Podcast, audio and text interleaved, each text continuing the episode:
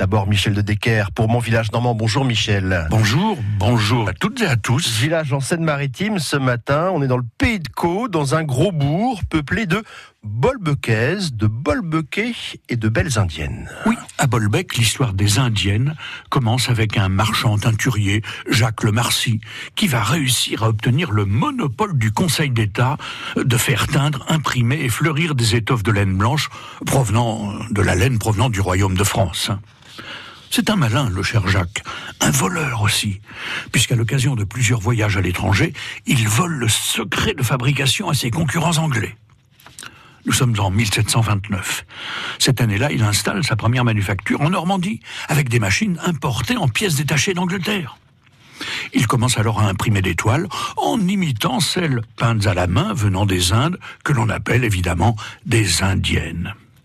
Répondant au nom de Madras, Pékin, Gougouran, Damas ou Sirsac, elles étaient strictement interdites à l'importation, la volonté première étant de protéger les manufactures françaises, et notamment les soieries de Lyon. Mais malgré cette interdiction, les bateaux remplissaient leurs cales de toiles imprimées recherchées par la bourgeoisie et même le peuple.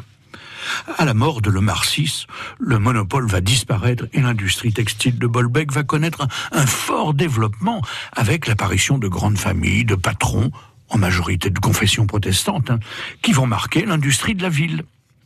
À la veille de la Révolution, Bolbec comptait 18 manufactures. En 1806, notre ville normande pouvait s'enorgueillir de posséder pas moins de 27 indienneries qui employaient plus de 800 personnes.